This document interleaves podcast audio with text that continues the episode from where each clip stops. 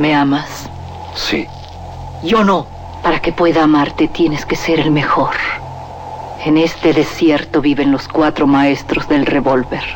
Tú tienes que encontrarlos y matarlos. De las primeras letras del guion a la proyección de la última copia. Las mejores escenas de acción suceden detrás de la pantalla. Porque ahí donde ves yo antes era rico de a madre. ¿A poco? Nomás que, hijo, no veas que me gasté la feria. Una parte, la neta, me la gasté parrandas, desmadre, viejas, pedo. ¿Y la otra parte? No, es así, me la gasté a lo pen... Radio UNAM y la Academia Mexicana de Artes y Ciencias Cinematográficas presentan Toma 46 con Blanca Guerra. El cine en voz de sus creadores. Hola, soy Blanca Guerra, presidenta de la Academia Mexicana de Artes y Ciencias Cinematográficas.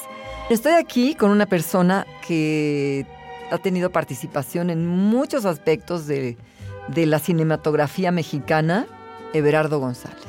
¿Y cómo surge cada historia? Tienes la canción del pulque, tienes ladrones, viejos, tienes el cielo, abierto. y tienes los cuates, de Australia. Pues mira, yo creo que tiene mucho que ver con el periodo de vida, igual que en, la ficción, igual que cuando alguien escribe un guion, pues tiene que ver con los procesos de vida que estás pasando, por las reflexiones que tienes, las preocupaciones que se tienen, o porque de manera afortunada entras a un espacio, conoces una realidad, lees una nota este, periodística, a veces una nota policíaca, y ahí hay posibilidades de narración. Entonces, no es propiamente que yo esté buscando como temas o proyectos, pero creo que eso es el verdadero, si yo tuviera un talento, creo que ese es el que tengo, que tengo un buen olfato para eso. Pero cuates de Australia, por ejemplo, si ahora que dices de dónde, de dónde surges, de dónde provienes, es como algo que de pronto estaba en tu, ¿no? Siempre. Yo siempre quise hacer una película de vaqueros. Siempre quise volver a vivir periodos largos en, un entorno rural. Siempre tuve ganas de volver a vivir ahí. Estuve tres años viviendo en Coahuila. Y pues lo que hice fue aprovechar mi condición de productor y de cineasta para vivir lo que quería vivir en ese momento, que era una vida medio aislada, eh, medio incomunicada, en donde lo único que se vive día a día es la faena del ganado, la faena del campo, los tiempos muertos eh, y la incomunicación. Entonces se vuelve medio terapéutico, se vuelve medio capricho también, porque el cine está lleno de esos caprichos. Y así llegó. Quería hacer una película que hablara sobre, sobre lo que yo vi de niño muchos años, las relaciones entre los vaqueros, los caporales. Eh, los vínculos de los hombres con las bestias. Es que es increíble porque es una película que es un documental que tiene toda esa vida, ¿no? Ruda, toda esa parte, ¿no? De, este muy primitiva, ¿no? Esta cosa de hombres y de, y, tiene momentos de una de pronto de una ternura y de, y de una sensibilidad muy a flor de piel, ¿no? Así de, de, detallitos que pronto dices, mira, Everardo, no es tan rudo. Pues así estamos hechos todos, ¿no? Claro. Tú lo ves allá. Hay unos que no lo dejan salir. Fíjate que es, curioso, ¿no? Porque el norte es como un territorio bien distinto en el tipo de relaciones. Entonces no, no hay mucha, no, no, no, no son relaciones muy físicas. Y entonces a veces la intensidad de un apretón de manos es como un abrazo o un beso en el sur, por ejemplo, ¿no? Ajá. entonces, cuando uno entiende que pues que las cosas no están hechas como uno quisiera o como uno las va a imponer, pues yo creo que aprende uno a leer esos pequeños detalles en donde hay dulzura, por ejemplo, las preocupaciones de todos estos hombres eh, bragados que están metidos en medio de las llanuras o en medio de las sierras, pues las preocupaciones que tienen son las mismas. Vienen los niños, independientemente de que si para ellos el significado de la paternidad es distinta a la que entendemos en las ciudades, pues el cuidado y los afectos con los niños sigue siendo lo mismo. Eh, se enamoran también, también se sientan a disfrutar el paisaje, saben leer el mundo de otra manera y aunque tengan las manos raspadísimas y puedan cabalgar 10 o 12 horas diarias, tienen momentos dulces. Y lo maravilloso es eso, que es con nada, ¿no? Con, sí, o sea, no necesitas ni una educación determinada, ni, ni, no, sino está en tu naturaleza. Exactamente. Y, y, e inspirada por muy distintas formas, distintas maneras, pero eso, ¿no? De pronto ahí en la aridez, ¿no? Ahí está. Sí, sí. Esa parte. Era la, es la parte bella de los desiertos. Sí. Son este como espeluznantemente bellos, ¿va? Sí, dan miedo, pero tienen mucho de belleza. No, y, hay cosas, ¿no? Como de, tu parte, ¿no? Que también, o sea, de pronto pues, está así como, no sé, el, pajarito, ¿no? O sea, la mañana y el sonidito y eso, es cuando de pronto hay como unas situaciones bastante rudas, ¿no? así soy como papá también. ¿no? También me levanto a hacer este huevito revuelto y que le quede sepa rico. Y Pero incluso los ladrones viejos, ¿no? Este, También hay esas, esas partes. Es una situación. Si estás presentando a, gente que comete actos ilícitos, pues, pero, pero dentro de esas eh, formas, de esa conformación y, su actividad, pues en esa conformación interior, emotiva, tal, está la parte humorística, de, entrañabilidad, ¿no? De, dulzura, de... Es que es un poco la gente con la que me llevo bien también, ¿no? La gente que es complicada, ¿no? que es explosiva como estos personajes, pero que tiene todo un lado como... Eh, gente que uno puede imaginar tranquilamente y sin mucho pensarlo, imaginárselo como, como niños. Como cuando eran niños, ¿no? Y tú tienes una conformación, una naturaleza, uh, que, se, que, que, un don de gentes, ¿no? O sea, o sea tienes la, la, la naturaleza, la, la, la capacidad de seducción, porque a través de esa dulzura y de esa, de esa honestidad con que abordas, ¿no? La netez. de esa honestidad con que llegas a, a, introducirte a esos mundos. Sí, siempre es complicado. fácil. No, en algunos momentos quizás eh, hay gente más hermética y más, sí, claro. Este, como, como espinosa, ¿no? Lo que yo digo es que todos lo único que necesitan es tiempo. Exacto. Aunque sean muy herméticos, poco a poco, poco, a poco se van, cediendo, van, cediendo. Así es. Es un proceso de seducción, tal cual. Exacto, claro.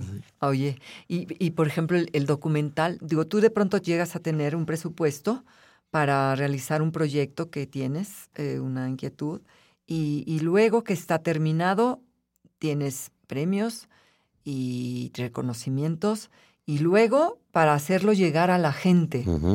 ¿Qué tenemos que hacer, Everardo, por leyes, el amor de Dios? Leyes. Leyes. Tenemos que Ahora poner estamos en topes, me parece que hay que poner topes a los títulos que llegan de Estados Unidos sobre todo. Necesitamos entender los nuevos modelos de distribución también y de exhibición. Tenemos que aceptar que lo que entendíamos por exhibición de cine ya no lo es más, que el volumen más relevante de espectadores de cine no está en las salas, sino en sus casas o en los aviones o en las tabletas o en otros espacios. Hay muchos, este, muchos eh, vías de, de, exhibición. Así es. Hay muchos circuitos de exhibición, digo, llegando a, a, crear esas leyes y esos vías de, de, de, arribar a, esos, a, esas, a esas ventanas para que Hay que acabar con los monopolios en exhibición y en medios de comunicación. Pero tienen que ser de tal manera que esa, esa, ese consumo también se traduzca en recuperación. Sí. Sigue escuchando. Toma 46. Mira, yo tengo una ventaja que, produzco con poco. Entonces, el proceso de recuperación también es menor, ¿no? Bueno, ya producimos con muy poco todos, porque finalmente en relación a los grandes... Este... Sí, bueno, eso es este es un mercado que no, no corresponde en absoluto a nuestra realidad porque incluso las leyes de esos mercados son distintas, cobijan esa producción, ¿no?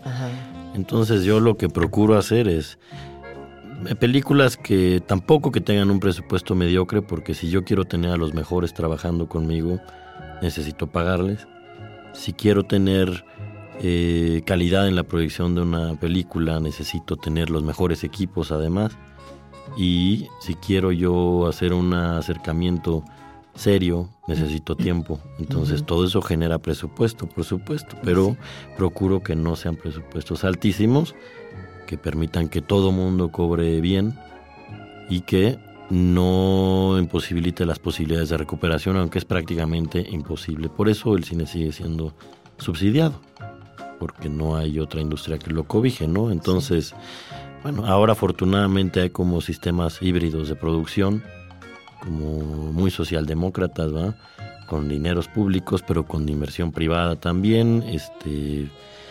entonces, bueno, es complicado, responde también a las ideas de los productores, pero también a la realidad de un país con monopolios en medios de comunicación, monopolios en medios de producción y, como, y monopolios en medios de exhibición. Entonces, eso lo único que hace es grupos cada vez más fuertes y, y, una comunidad cada vez más débil, porque si no perteneces a esos grupos, eres, estás más débil, ¿no?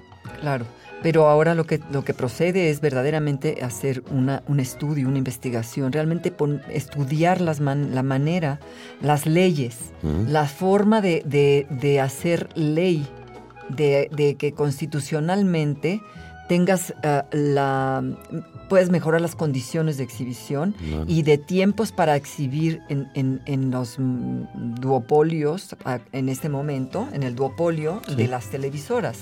De las y el duopolio de la exhibición. Es que está acá, y el duopolio de la exhibición. Exactamente, pero hay que... Lo que hay que cambiar es la idea de lo que es el cine, porque el problema es que para quienes legislan y para quienes se encargan de llevarlo a la gente, el cine es como producir zapatos básicamente se refieren al cine como un producto. Y sí, pero es un producto cultural.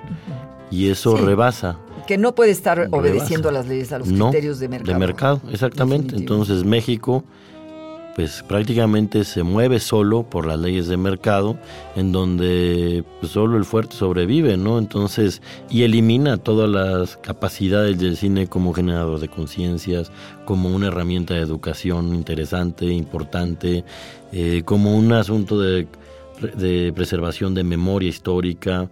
de eh, sentido de pertenencia. De sentido de pertenencia.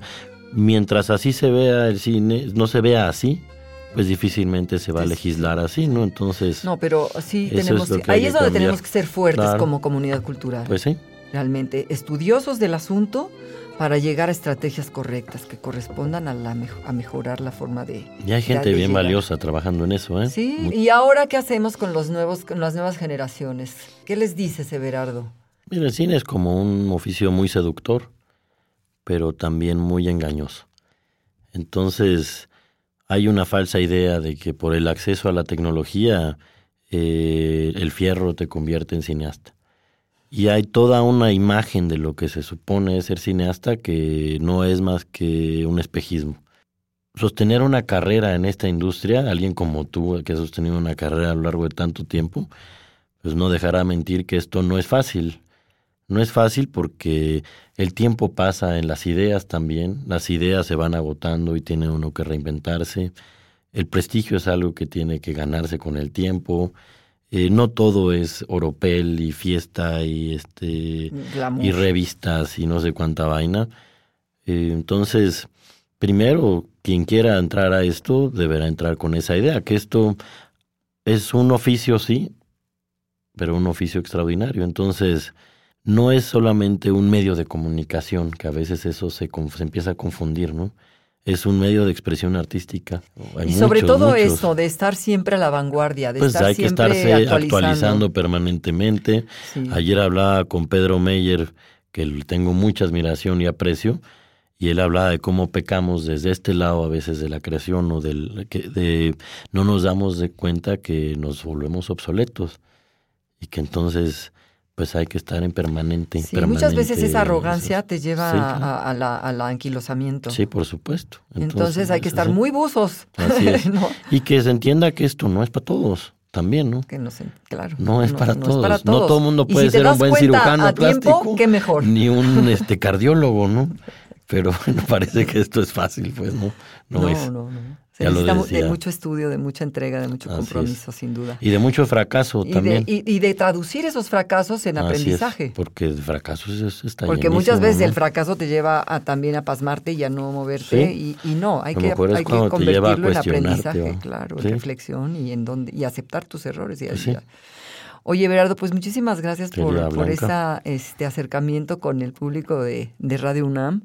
Y este y nos vemos en la academia. Órale, ahí nos vemos. Un abrazo a todos.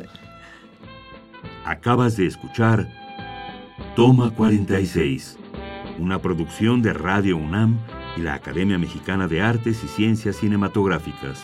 Producción Rodrigo Hernández Cruz. Investigación y grabaciones Orlando Jacome. Guión Damaris Vera. Operación Francisco Mejía.